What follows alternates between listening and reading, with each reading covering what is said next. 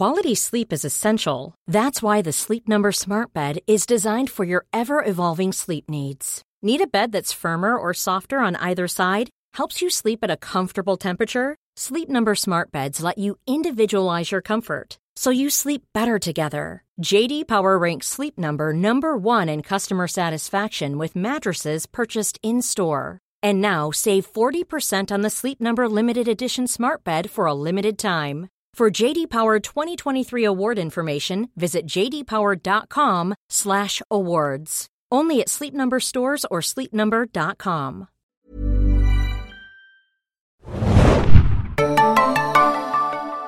Herzlich willkommen, liebe Serienjunkies, zu einer neuen Ausgabe des Serienbiz Podcast. Mein Name ist Hanna und ich bin heute auf der Berlinale und ich habe zwei ganz hervorragende Gäste mir gegenüber sitzen. Und zwar geht es heute um acht Tage. Stellt euch einmal bitte selber vor. Ich bin Raphael Parente, Produzent und Autor und ähm, Teil der Neue Super, einer Produktionsfirma in München. Uh, Stefan Ozowitzki, 50 Prozent des Regie-Teams. Die anderen 50 Prozent machen schon wieder die nächste Serie. Das ist der Michael Kummer nachher. Uh, und habe bisher uh, Spielfilme gemacht. Auch nicht zu knapp, ne? Auch ein paar erfolgreiche. Auch ein paar erfolgreiche, genau. Super, jetzt muss ich ja einmal vorweg äh, fragen, Genre, Weltuntergang, in acht Tagen geht die äh, Welt unter. Ähm, Raphael, war das immer noch schwierig, die Deutschen davon zu überzeugen, dass wir solche Serieninhalte auch sehen wollen? Wie sei, bist du mit Sky zusammengekommen? Also das ganze Projekt hat vor, glaube ich, mittlerweile über neun Jahren ähm, gestartet.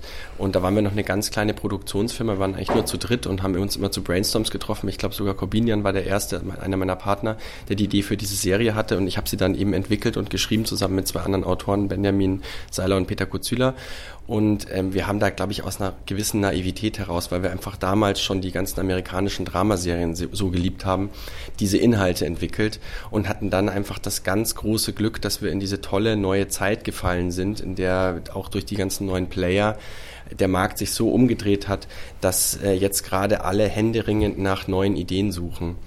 Und da haben wir ein ganzes Portfolio an Projekten entwickelt. Auch Hinderfing, die letzte Serie, die ich zusammen ähm, mit dem Niklas Hoffmann und Boris Kunz entwickelt hatte, ähm, ist eben, kommt eben auch aus dieser Zeit. Zweite Staffel wird es ja auch bald geben, oder? Da drehen wir in äh, zwei Wochen. Und Stefan, du bist ja bekannt vor allem durch die Fälscher, Anatomie, glaube ich auch. Ähm, jetzt Weltuntergang. Per interessiert dich das persönlich, äh, solche Skripte, oder wie bist du da rangekommen? Das war irgendwie vor, vor, vor äh, drei Jahren hat das begonnen, schlagartig, dass ich, dass ich irgendwie den Schreibtisch voll hatte mit Angeboten für Serien. Äh, und das war irgendwie die, die einerseits äh, so das Frischeste war, wo ich das Gefühl habe, sowas habe ich noch nicht gesehen. Äh, und andererseits hat man auch sofort erkannt, dass es eine irre tragfähige Basis für, für, für, für tolle Geschichten. Also Drehbücher gab es ja noch nicht, aber eben diese Situation, dass du in einer Welt bist, wo jeder weiß, in ein paar Tagen ist es vorbei. papai. Ja, und was mache ich jetzt noch mit diesen letzten paar Tagen? Äh, saufe ich mich an? Äh, ist das lustig, acht Tage lang äh, sich nur anzusaufen? Kann ich noch irgendwas aufholen, was ich bisher in meinem Leben äh, versäumt habe? Dann ist es natürlich auch irre spannend, dass ähm, wir äh, erzählen von einer Welt, wo es keine Konsequenzen mehr gibt. Also weder im privaten Bereich äh, noch äh, äh, es gibt keine Polizei mehr. Ich kann alles machen. Es kommt nur mehr auf meinen eigenen inneren moralischen Kompass an. Äh, da bröckelt dann dann plötzlich alles so, was es so an, an zivilisatorischen Lack obendrauf gibt. Äh, also du hast wirklich so von, von fast schon Sozialsatire bis, bis, bis großes griechisches Drama, Komödie, äh, alles drinnen. Und das ist, das ist eine ganz tolle Herausforderung gewesen. Ich habe ja die, die ersten beiden Folgen gesehen und ich muss gestehen, wenn ich wüsste, dass nur noch acht Tage äh, da sind, ich hätte fast gedacht, es wird noch chaotischer losgehen. Jetzt hat mir aber auch schon die äh, Christiane Paul verraten, dass es chaotischer wird. Ich soll mich nur zurückhalten, es wird chaotisch. Aber ich dachte dann, ich meine, die, die Straßen sehen ja noch relativ friedlich und safe aus. Ja, wir müssen auch ein bisschen Steigerung haben. Also da hast du schon recht, die Christiane. Äh, äh, und ich glaube, so wäre es auch. Also dass am Anfang eben noch alle sagen würden, nee, nee, wir machen jetzt ganz normal weiter. Wir sind ja zivilisierte Menschen, aber je näher dann die Stunde Null rückt, äh, desto, desto mehr äh, fallen dann auch die, die, die, die letzten Schranken und das Letzte, was man sich irgendwie noch an, an, an äh, Würde und, und, und Selbstbeherrschung bewahrt hat. Und wir haben das ja auch in die Geschichte so eingebaut. Also es ist ja ähm, so, dass man erfährt, dass, das, dass die ganze Info, dass dieses Ding kommt, neun Monate vorher stattfindet. Aber bis eben zu diesem Moment, acht Tage vorher, gab es eben immer, und da spielen wir auch immer damit, war das ein ernst gemeinter Versuch, dieses Ding abzuhalten, ähm, diese Mission äh, de, der internationalen Gemeinschaft, oder war es am Ende vielleicht auch nur eine große PR-Aktion, damit alle still bleiben? Und ich finde, da gibt es schon sehr viele Parallelen zum heute. Also wir haben viele große Probleme in der Welt, ähm, wo die Politik scheinbar machtlos ist, aber sie sagen, sagen die ganze Zeit, ja, wir kümmern uns drum. Und ganz ehrlich, wir sitzen auch alle da und sind Meister des Verdrängens. Und ähm, deswegen ist es, glaube ich, sehr menschlich, dass man so mit so einer Situation umgeht. Es beginnt ja auch gleich. Wir sehen äh, Susanne mit ihrer Familie auf der Flucht und es war ja schon auch wild in den Köpfen, jetzt mal eine, eine Berliner Familie zu sehen, wie sie auf der Flucht äh, gen Osten geht. War das ein großes, war das so ein bisschen so der Twist, den ihr am Anfang relativ früh euch erdacht habt?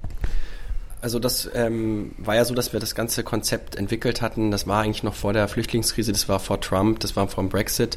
Ähm, uns haben da so ein bisschen die Sachen eingeholt. Ich glaube, vielleicht lag auch schon damals so etwas in der Luft. Und es hat uns natürlich irre Spaß gemacht, die Situation einmal umzudrehen. Und ich finde, es ist aber noch mehr als eine umgekehrte Flüchtlingskrise, was Stefan vorhin schon gesagt hatte.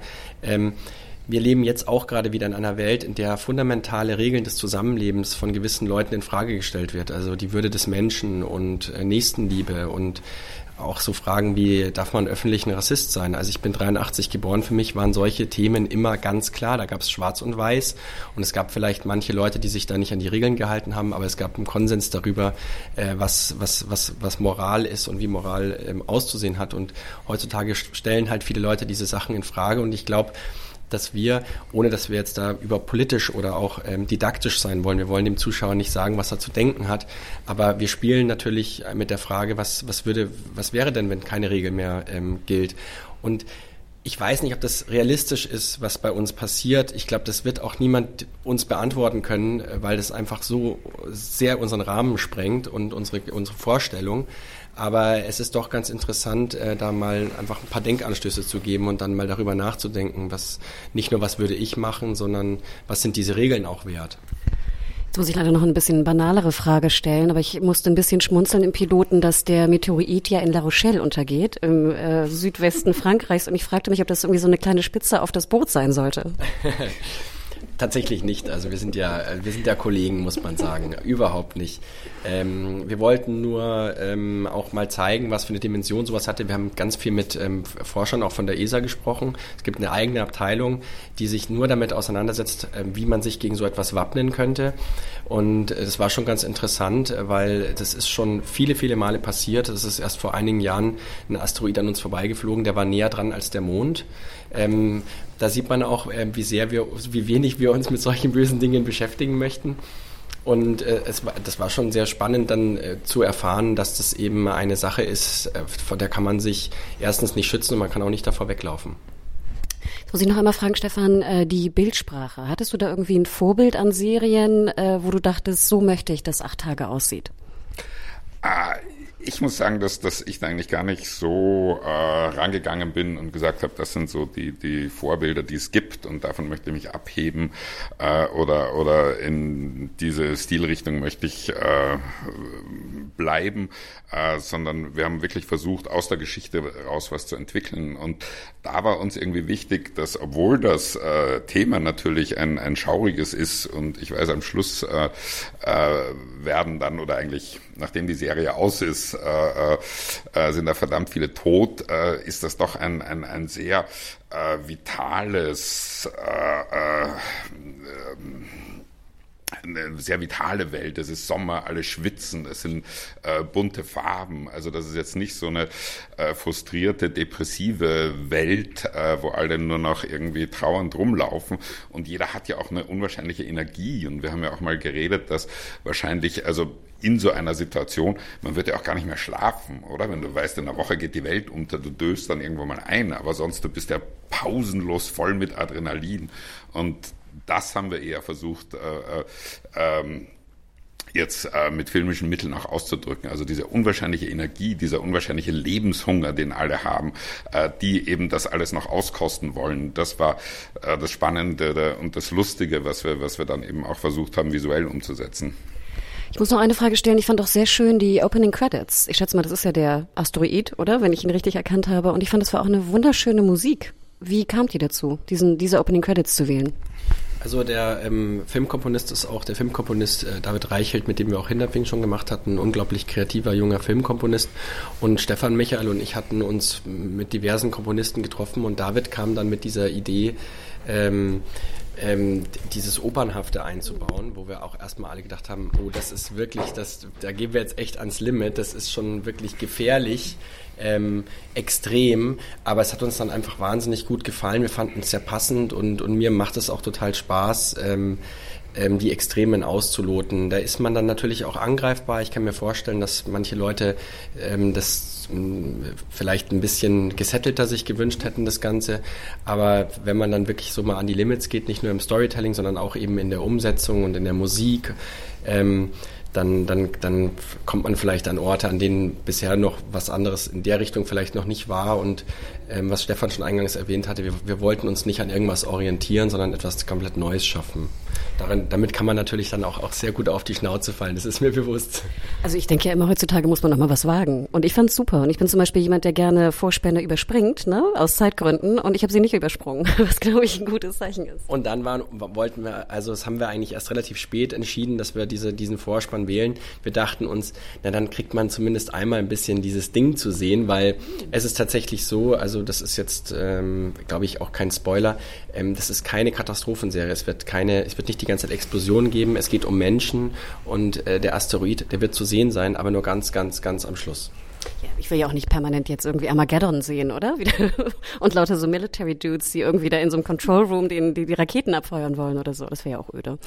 Ähm, du hattest es ja eingangs schon erwähnt und auch du, Stefan, äh, am Ende passiert irgendwie was Großes, das wollen wir auch nicht spoilern, aber ich schätze ja auch mal, dass die Möglichkeit äh, offen steht für neun Tage zweite Staffel. Habt ihr darüber schon äh, nachgedacht? Also das ist in unseren Recherchen eben mit, mit der ESA herausgekommen. Wir haben gefragt, was würde denn dann jetzt passieren, weil er hat uns eigentlich erklärt, es gibt eigentlich keine Technologie, die das Ding abwandeln ähm, abhalten kann, ähm, aber es gibt durchaus Möglichkeiten zu überleben. Also wir sind nicht die Dinosaurier, wir haben die Möglichkeit, ähm, Energie herzu, herzustellen, wir können unsere Nahrungsmittel konservieren, wir können Bunker bauen. Also es wird sicherlich äh, Leute geben können, die das überleben was ich dann ganz interessant fand, war, er sagte dann, die Frage ist, willst du diesen ersten Einschlag über, überhaupt überleben? Weil was ist denn dann danach? Und ich finde, das macht eine schöne Frage auf für eine zweite Staffel. Stimmt, so ein bisschen Fallout, ne, wenn wir ans Gaming auch denken. Äh, letzte Frage immer bei uns im Podcast. Was war euer letzter Binge? Auch vielleicht, wenn ihr nicht so viele Serien schaut, habt ihr irgendwie in letzter Zeit mal irgendwo reingeschaut, was euch äh, komplett fasziniert hat? Stefan. Uh, was ich jetzt gesehen habe, war der Pass. Ähm, und das fand ich irgendwie spannend, obwohl es eigentlich ein sehr konventionelles Konzept ist äh, hat es mich doch, weil es sehr gut gemacht ist, äh, hat mich das irgendwie gepackt. Und ich habe mir dann immer gedacht, nee, ich, das kann mir doch nicht gefallen. Das ist doch jetzt irgendwie gar nichts, gar nichts völlig Neues. Aber, aber fand es dann irgendwie auch irgendwie eigentlich ganz tröstlich zu sehen, dass einfach gute Qualität, äh, dass das auch einen Reiz hat und dass es also jetzt nicht nur darum geht, äh, äh was noch nie Dagewesenes äh, auf den Schirm zu bringen. Und bei dir, Raphael? Ich hatte das große Glück, ähm, weil ich ja auch, weil wir auch im, ähm, an, an der Beta dranhängen, das ist ein, äh, eine, eine Firma, die sehr, sehr große europäische Serien macht, dass ich in The Pier reinschauen konnte, also die, ähm, die Nachfolge, neue, neue Show von den Machern von äh, Casa de Papel. Äh, das hat mich total umgehauen und ansonsten bin ich so ein Multi-Binger, also ich habe äh, Westworld, Handmaid's Tale und Das Wunder gleichzeitig geguckt und das hat mich, fand ich alles ganz toll in ganz andere Richtungen. Vorspänne vorgespult oder geschaut? Ähm, vorgespult. außer, bei, außer, bei, Westworld, weil ich den einfach so geil fand. Ja, super, dann vielen, vielen Dank. Und äh, liebe Leute da draußen, genau, schaut acht Tage. Es startet im März und zwar am? Am 1. März. Super, 1. März. Vielen Dank. Ne? Danke.